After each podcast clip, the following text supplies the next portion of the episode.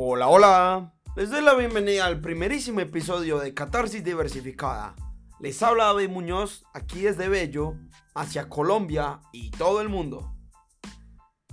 Bueno, me gustaría tomarme un pequeñito momento al principio de este episodio para agradecerles a todos ustedes, a todas las personas que han escuchado el podcast, me han dado su feedback, me han dicho que está muy bien y todo eso, la verdad es que ha tenido un recibimiento súper positivo y de verdad que se los agradezco mucho.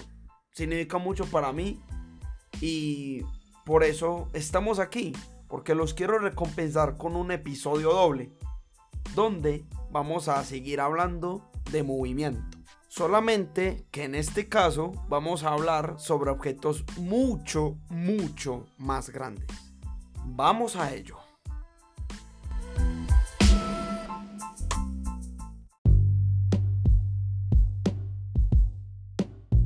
Quiero que pienses en algo, en el cielo nocturno. ¿Para qué nos ha servido? La verdad, lo hemos mirado por generaciones y generaciones. Nos ha servido, por ejemplo, como patrones de referencia, nos ha servido como calendario, nos ha servido como libro de historias incluso. Y obviamente, alrededor de eso han surgido un montón de interpretaciones. ¿Cómo nos dimos cuenta de eso? Porque somos observadores. El ser humano siempre se ha caracterizado por ser observador, intentar notar patrones ocultos, intentar comparar. A través de eso se ha dado cuenta que las cosas tienen movimiento, las cosas se mueven. Esos punticos en el cielo, aunque realmente estén muy lejos y todo eso, se mueven.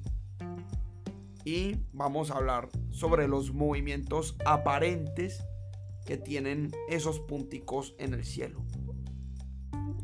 Han habido muchas culturas alrededor de la historia y cada una de ellas ha pensado de manera diferente acerca del cielo, del cielo nocturno.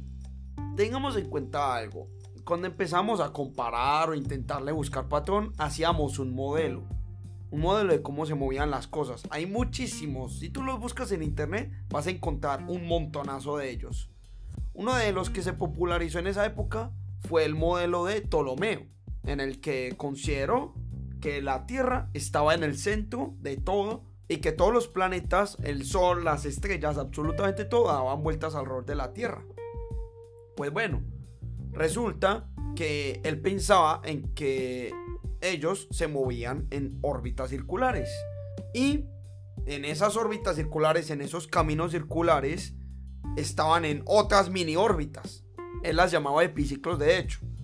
La vuelta con esto es que había algunos movimientos que eran tan complejos que te tocaba meter una órbita en epiciclos, en epiciclos, en epiciclos. Y pues, bueno, mira ahí quién iba a entender ese modelo. Lo bueno es que mm, iban avanzando los modelos. Conforme íbamos avanzando en el pensamiento, en las observaciones, íbamos avanzando más en eso. Y todo esto era porque no te ocupabas en las causas del movimiento, solamente lo describías como mecánicamente o cinemáticamente. Por ejemplo, ¿quiénes ocuparon así? Ptolomeo, Copérnico, Tycho Brahe e incluso Johannes Kepler. De los trabajos más brillantes han sido los de la dinámica, en ocuparse en las causas del movimiento. Y eso fue lo que hizo personajes como Newton y Einstein. Veamos que aquí hay una evolución muy tesa. Y es el hecho de que tienes el punto de vista de que vos estás en el centro y todo gira a tu alrededor. Vos pensabas que todo rotaba al lado tuyo. Y luego atribuías cosas con Dios, el centro del universo, un lugar privilegiado, todo eso. Pero, como mencionamos ahorita, fuimos avanzando y nos fuimos dando cuenta de que realmente las cosas no eran así. ¿Y eso en qué fue a parar? De que nos dimos cuenta de que la Tierra no estaba en el centro del universo. De que ni siquiera en el universo hay centro. Y más bien, para ajustar mejor los modelos, era poner a la Tierra a orbitar alrededor del Sol. Cosa que en ese momento sabemos que es correcta. Pero bueno, bueno, bueno. Barájamela más despacio. Vamos a hacer una pausita. Ustedes ya saben esta dinámica que hemos cogido. Va a ser una costumbre desde hoy hasta mucho tiempo. Y date un pequeñito instante para vos. Pensa en lo que hemos hablado. Y vamos a volver en un momentico. Porque nos vamos a entrar un poquitico más de fondo en los movimientos aparentes. Así que nos vemos en un momento.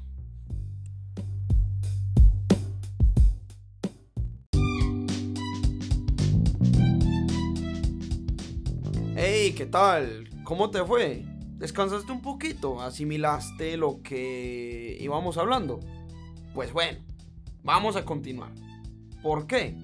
Porque te voy a dar una lección muy básica de astronomía, que es de las primeras que a ti te dan y que realmente tiene demasiada importancia. Y es de que absolutamente todo se mueve. Y te lo voy a decir de esta manera. La Tierra se mueve sobre sí y alrededor del Sol. El Sol se mueve alrededor de la galaxia. La galaxia se mueve entre el cúmulo de galaxias donde está.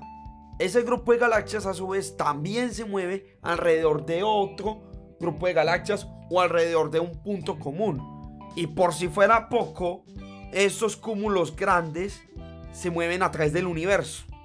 Y más aún, el universo se expande. O sea que literalmente todo se está moviendo. Todo. Quédate con esa idea. Pero bueno, bueno, me fui un poquito más allá de la Tierra. Volvamos a la Tierra. Y vamos a pensar en ella como si fuera un barco, donde vos estás admirando el universo. ¿Qué es lo que pasa? Lo que estés viendo en el cielo es una proyección que depende de tu punto de vista. Recordemos que gracias a que la luz existe y la logramos percibir, es que nosotros podemos ver. Entonces, cuando vayamos en ese barco, vas a tener un punto de vista diferente. Vamos a aplicar esto para la Tierra, porque vamos a ver que depende de donde estés parado, vas a ver cosas diferentes. Comencemos con esta noción base. Para esto, te voy a pedir que utilices tu imaginación y hagamos lo siguiente. Imagina que te vas al polo norte de la Tierra y justo donde estemos ahí parados, encima de nuestras cabezas, va a estar un punto conocido como el polo norte celeste. Y de hecho, el punto que está más arriba de tu cabeza ahí se le llama cenit. Recordemos que es imaginario. ¿Eso por qué?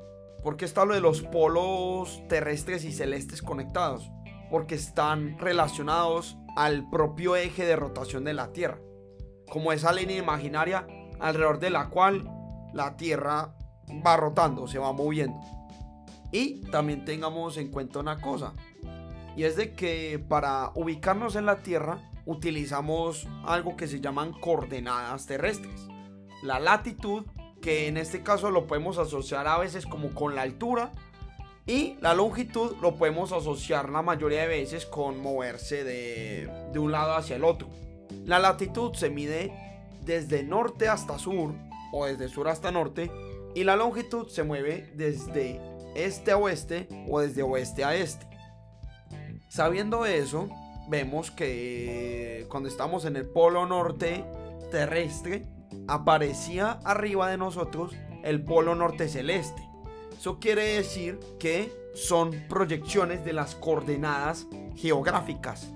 Las coordenadas geográficas que tú usas para medir en la Tierra también se proyectan en la bóveda celeste y las llamamos coordenadas celestes. Siguiendo con la noción base, vamos a tener lo siguiente.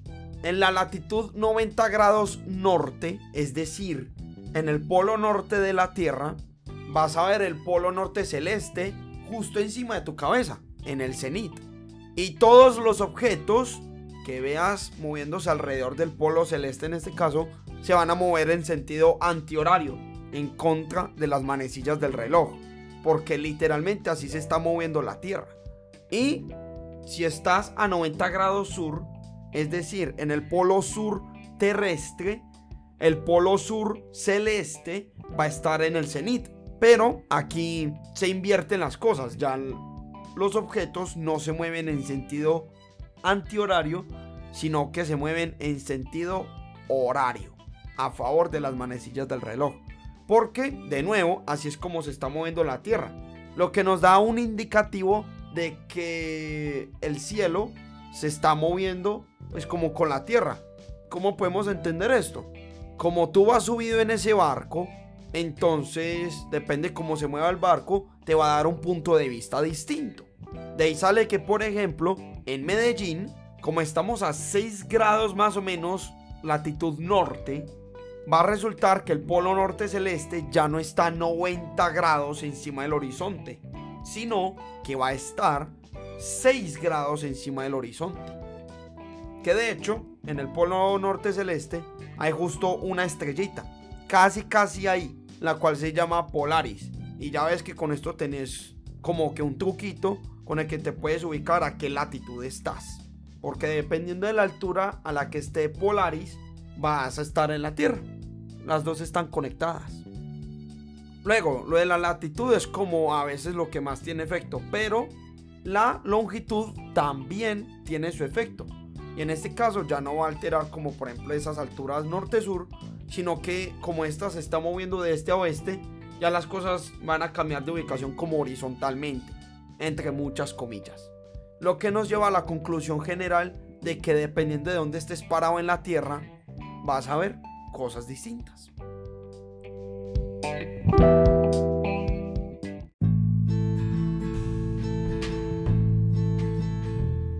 Si nos ponemos a pensar, hmm, esto te da mero montón de cosas.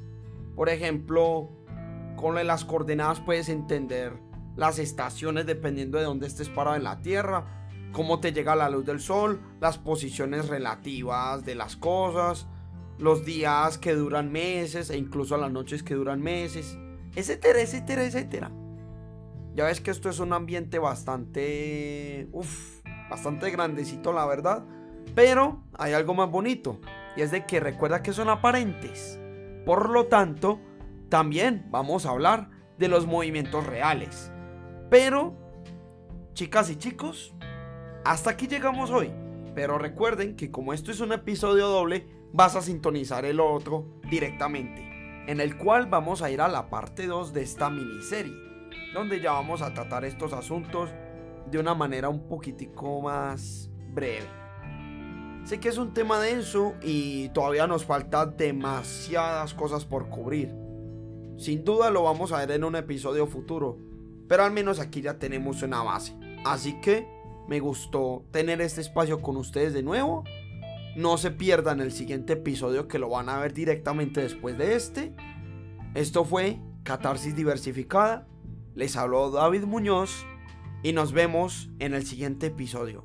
Chao, chao.